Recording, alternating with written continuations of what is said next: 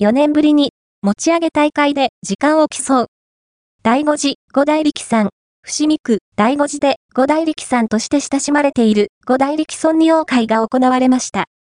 今年は4年ぶりに持ち上げ大会で時間を競うなど、コロナ禍前の賑わいに戻りつつありましたので、その様子をご報告いたします。